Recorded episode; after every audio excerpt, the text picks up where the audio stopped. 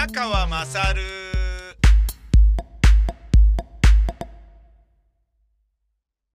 今でこそね、インターネットで SNS で何かの誰かのつぶやきを、えー、リツイートしたらそのリツイートによって、えー、ツイートと同じだけの、えー、責任を負うよっていう世の中になってきて、それはなんかね、ようやくモラルというものが醸成された感じもあるけれど、僕が社会人として一番稼いでた時、まあ一番稼いでたっていうか、バリバリ仕事をね、あの、夢中になってやっていた30代から50代の頭、まあ40代の終わりぐらいまでにかけては、インターネットがまだ黎明期を含むので、えー、そのイメージが僕の中で強いから、未だにインターネットに対して、あの、権威主義なイメージはないんですよね。で、ちゃんとしてるっていうイメージもなくて、あの、どちらかというと、適当なあの、ものであると。えー、適当っていうか、いい加減なものであるっていうイメージが非常に高くて、だって何書いたっていいんだもん、みたいなところから始まってるから、まあもう、あの、無秩序が面白かったっていうイメージもあるんですよね。つまり、いい意味でも悪い意味でも無秩序だったっていうのが僕のインターネットの中での、えー、ウェブサイトとかストリーミングコンテンツの印象なんですよね。で、それもあるから、別にいい加減だっていいじゃないかっていうふうに思うんだけど、もう最近はそれが許されないみたいで、えー、何が言いたいかというと、ポッドキャストのジョーロ、ジョーローガンエクスペリエンスっていう、えー、人気ポッドキャストコンテンツがあるんだけど、で、そこでジョー・ローガンが、あの、自分がコロナにかかったことによって、まあ、やたらとね、言うことも説得力を帯びてるっていうのもあるかもしれないけど、アメリカでは何しろ、ジョーロガンエクスペリエンスっていうのは、あの、爆発的な人気のポッドキャストで、ものすごい売り上げを出してるんですよね。で、日本でも、あのー、なんか、まあ、結構な聞いてる人数がいて、英語なのにですよ。うん。あの、まあ、だから日本にいるね、えー、英語圏の人たちが聞いてたりっていうのもあるんでしょうし、あとまあ、日本よりもね、欧米はポッドキャストをね、聞くっていう文化があるから、ポッドキャストだけで生活してる人とかもいるけれど、日本の場合はね、全然そんなことないですよね。あのー、ね、ブログの代わりにやってるであったりとか、YouTube の宣伝をメディアクロスする意味合いで、他のね、媒体でもやっとくかっていう感じで、同じ素材、素材をポッドキャストで配信とかっていうようなね、こととか、まあだからね、なんだろうな、芸能人が、えー、TikTok もやって、Instagram もやって、おっさん向け、おばちゃん向けっていう風になったとはいえ、Facebook もやって、Twitter もやって、で、それぞれアカウント持って、で、ブログもやって、とかね。え、そんで YouTube のチャンネルも持って、ポッドキャストのチャンネルも持って、みたいなことだと思うんですけど、まあだから、ね、あのー、無料で宣伝できるね、媒体があるわけだからそれ利用しない手はないでしょっていう、そういうことだと思うのね。うん。なんだけど、えー、アメリカではね、もう本当にそれで一大ビジネスとなっていて、スポンサーもポッドキャストにバンバンつく。で、そのジョーローガンエクスペリエンスってやつは、もう本当にそれだけでキラーコンテンツ、キラーっていうか、もうドル箱コンテンツになっていて、で、なので、頭5分ぐらいはもうね、CM が入ってたりとか、いわゆるラジオで言うところのカウキャッチャーってやつだよね。そんなの入ってたりするような感じらしいんだけど、つまり、影響力が甚大だと。で、そのジョー・ローガンが自分のポッドキャストのコンテンツの中で誤ったコロナに対する情報を散々やっているために、で、その専属契約を結んでいるえー、スポティファイに対して、ニール・ヤングであったり、ジョニ・ミッチェルであったり、あの、スポティ、そんな、ね、あの、世界を混乱のるつぼに、えー、巻き込もうとしているポッドキャストを配信しているスポティファイから、俺の楽曲を全部撤収してくれと。えー、ニールかローガンかどちらかを選んでくれっていうことをニール・ヤングが言って、で、ニール・ヤングの楽曲全部が削除されたんですよね。スポティファイから。で、それは、その動きはみんなあって、いろんなアーティストがやめて、俺のも引き下げてっていうようなことを言っている。あのー、すごいいいことだと思うんだけど、で、逆の動きもあって、上ローガンは正しいよみたいなことを言ってる人もいるんですよね。で、それはまあトランプ信者が未だにたくさんいるのと同じような現象だと思うんだけど、ただ、明らかに、えー、ジョー・ローガンが言っているコロナに関する話は、あの、僕がこの間見た映画、えー、でね、パンデミックのやつで、あの、連行というね、あの漢方薬の、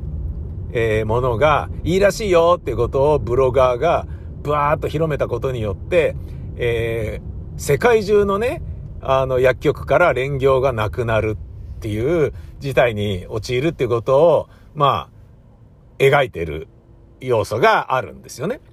で全く同じなんですよね。まあ僕はここであえてその上老眼がおすすめしている薬とか、えー、それがコロナに効くって言って広めて、世界中をね、ぐっちゃぐちゃにかき回しているようなことは、あえてここではなぞりませんけどね。ここで薬の名前聞いちゃったら、あ、そうなんだ。一応買っとこうかなって思う残念な人がいるかもしれないし、で、そう思う人の気持ちもね、これだけ不安なんだから、わからないでもないので、だから僕はあえて言いませんけど、何のエビデンスもないし、無責任にね、批判的な言い方であれ、広めてることになっちゃうから、それは言わないんですけど、あのー、それは僕が調べた限りでも、適当にも程があるだろうっていう、いい加減に惜しいっていう感じはちょっとあるんですよね。で、この動きによって、悪くないなと俺は思ってるんですよ。もうアーティストが、ねえ、スポティファイ、ふざけんなよと儲かってるからっつって、ジョー・ローガンをクビにするってことができないってお前らおかしいぞと。あれによって、どれだけね、あの、世界中がパニックに陥ってるかってことわかんないのかと。僕だって、それをまことしやかに信じている、いた人から、あの、なんとかの薬がいいらしいですね、つって、買った方がいいですよ、みたいなこと言われて、あのまあ、その人との付き合いっていう意味合いで、じゃあまあ買ってみてもいいかなみたいな感じにちょっとなったもんね。うん、買わなかったけどね、結果的には。それがね、あのポッドキャストっていう、日本ではね、何の、なんかね、あの、日も当たらないような、聴取者層も異様にね、まだまだ低いような、えー、メディアでも、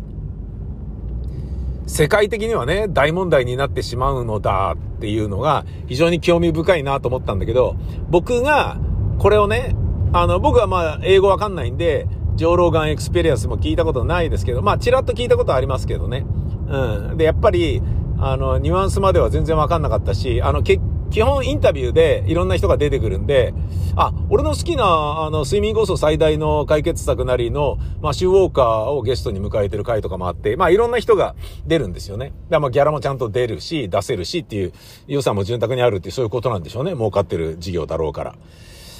なので、まあ、インタビューということもあって、インインタビューのコンテンツであれば別にね、そんなにいいかな、みたいな。インタビューで僕が聞いてるのは、ラジオクラッキーと金子達人さんの、あのー、ね、日本放送のアスリートをね、ゲストに迎えるやつですね。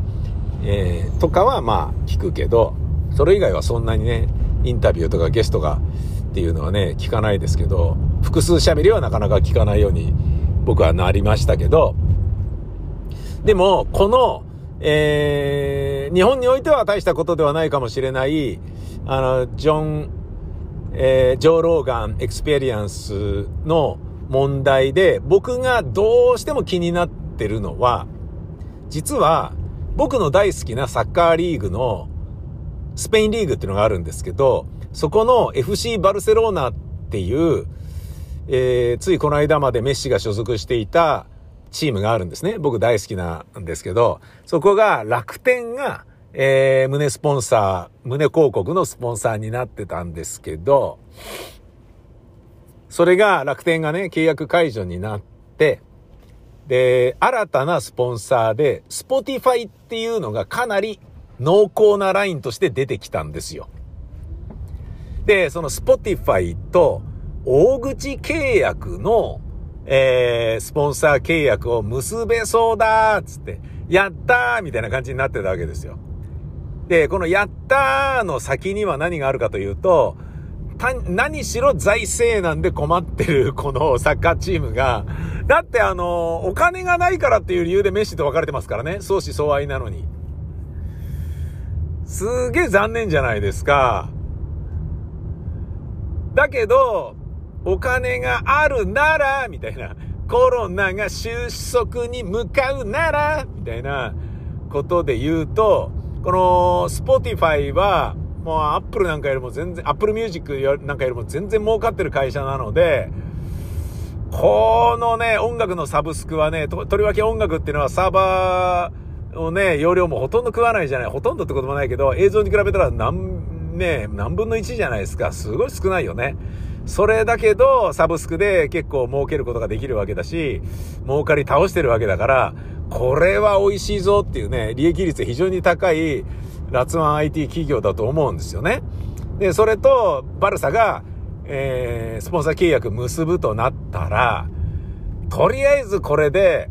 選手のね、なんだろうな、お給料高い、高いから出てってくださいみたいな、今の残念なね、コウチーニョとお別れするであった、まあまあ、コウチーニョはね、お別れしてもいいと思うレベルではあるけれど、もう、ちょっと高すぎるんでお別れです、みたいな感じで、メッシ出てっちゃうとかね。で、この先には、ブスケッツもちょっと高いんで、もう、もう、勘弁してください、出てってください、みたいな感じになっちゃうみたいな、わけわかんないことを避けられると同時に、お金入ったからメッシ、もう一回戻ってきてよ、みたいなこともできちゃうかもしれないっていうのが、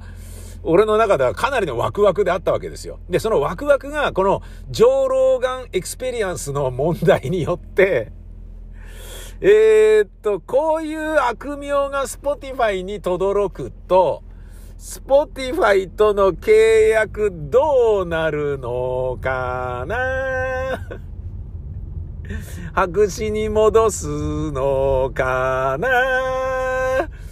っていう風に僕は心配で心配で仕方ない。で、その心配っていうことは、えー、もう絶対手放しちゃいけない。まだ手放しちゃいけないセリフをブスケツやジョルディ・アルバとか、ジェラール・ピケとか、お別れですみたいなことになるのかなと思うとちょっと、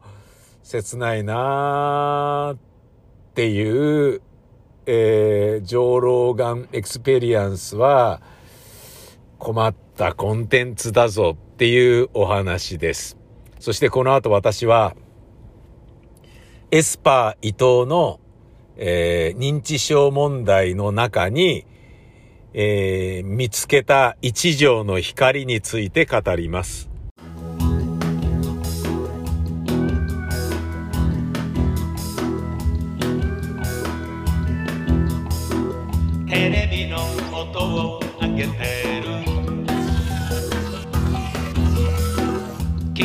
ばすぐあげてる。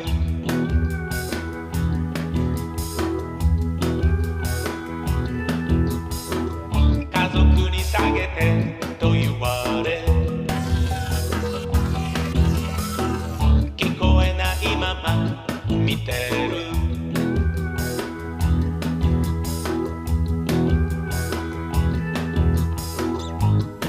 はちきれた若さ。In my dream 諦める心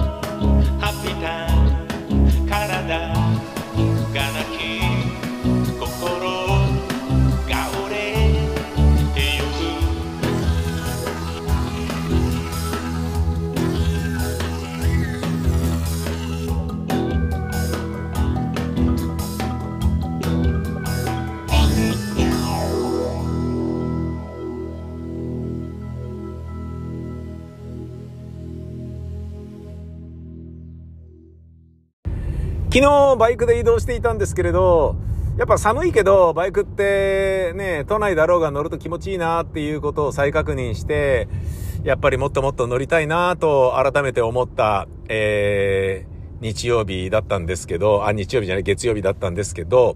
あのー、その乗ってる時にね、信号で止まりますよね。で、信号で一番前に、横断歩道の一番手前に、まあバイク止まったわけですよ。大型バイクなんで、端っこというよりは、まあ一車両としてね、堂々と真ん中に止まってたんですけど、えー、歩道の、歩行者の方の横断歩道側が青になったので、歩行者が渡りますよね。で、その時に子供がね、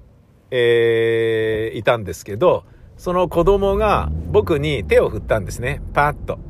で、俺が、あ、バイクだからって手を振ってるわけね。っていう。ライダーって、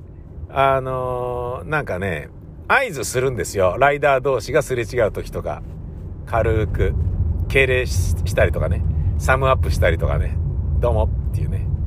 会釈したりとかね。お疲れ、お互い頑張ろうぜ、みたいな感じでね。で、このね、ライダーのつながりっていうのは非常にあのー、良くてね。で、落とせ、落とせ、落とせって言ってね。なんかあの、ヒゲダンスみたいに、デーレーデーデーデーデーってつって、こう、片手ハンドルでもう片方の手で、下にね、こう、バタバタと、えー、ムーミン谷に出てくるニョロニョロのね、手がプルプル震えてるかのように下の方にやるライダーとかいて、で、この先で、えー、スピード違反取り締まってるからスピード落とせ、落とせ、つっていうのを、向かい側から来るライダーが教えてくれたりするんですよね。この関係っていうのは、あの、面識がないライダー同士なのに、ライダー同士のつながりとして存在するので、非常にあの、連帯感があって、僕は好きなんですね。で、これはオートバイを乗る、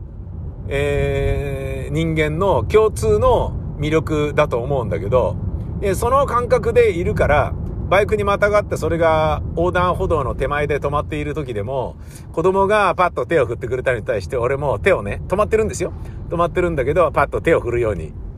ね、えー、してみたんですよ。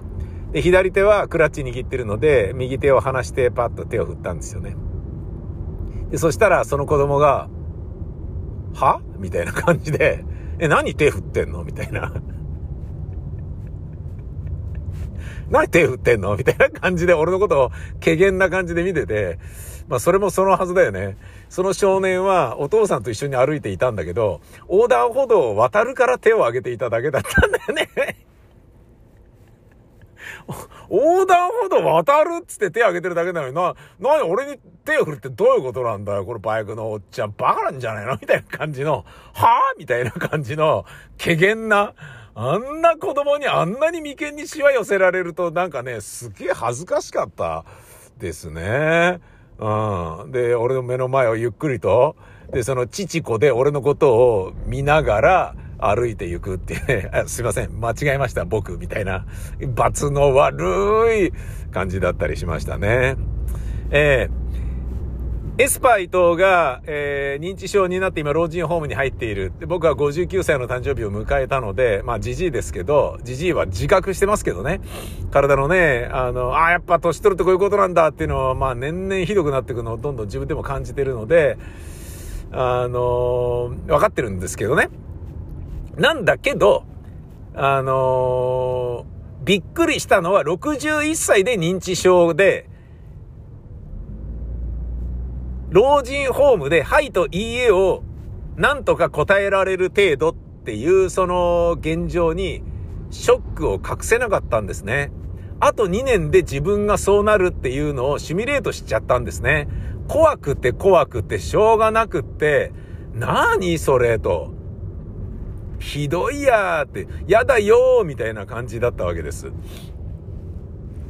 でも、まあ調べてみるとね、別に90歳になって認知症にならない人もいるし、早い人はそうなっちゃうけれど、っていうことなんで、だ僕ね、もうあの、今日から、えー、なるだけガムを噛もうとか思いましたね。あの、ガムを噛むと、えっ、と、脳を活性化するからガム噛んだ方がいいとかって言って。いきなり始めるってのはどうなんだっていうね、あるんだけど、どんだけ心配なんだよみたいなところもあるんだけど、でもね、やっぱり、うん、大事なことですよね。で、バイクもね、いつ降りるのっていうのも考えなきゃいけない話でもあるしさ。で結構ね、その、2個上の先輩なので、エスパー伊藤さんが、自分の中では結構ね、心的ダメージでかかったんですよ。なんだけど、そんなね、あの、陰鬱なね、気持ちになるような知らせの中でも、ちょっとほっこりする要素があったんですよね。で、それは、あの、同じプロダクションのね、芸人さんの社長でもあるビトたけしさんっていう、ビートたけしのモノマネをする人だと思うんですけど、ビトたけしっていう人がお仲間で社長さんらしいんですよね。で、エスパー伊藤の、えー、親御さんが90何歳でいるらしいんだけど、で、自分も、その、お父さんかお母さんかどっちかも老人ホーム入ってるので、もうその、エスパー伊藤の面倒を見ることができないと。自分も認知症進んでるしって。そりゃそうだよね。90いくつかだもんね。で、申し訳ないんだけど、身元引受人になってもらえないだろうかってことで、ビトたけしさんが身元引受人になってるらしいんですよ。でね、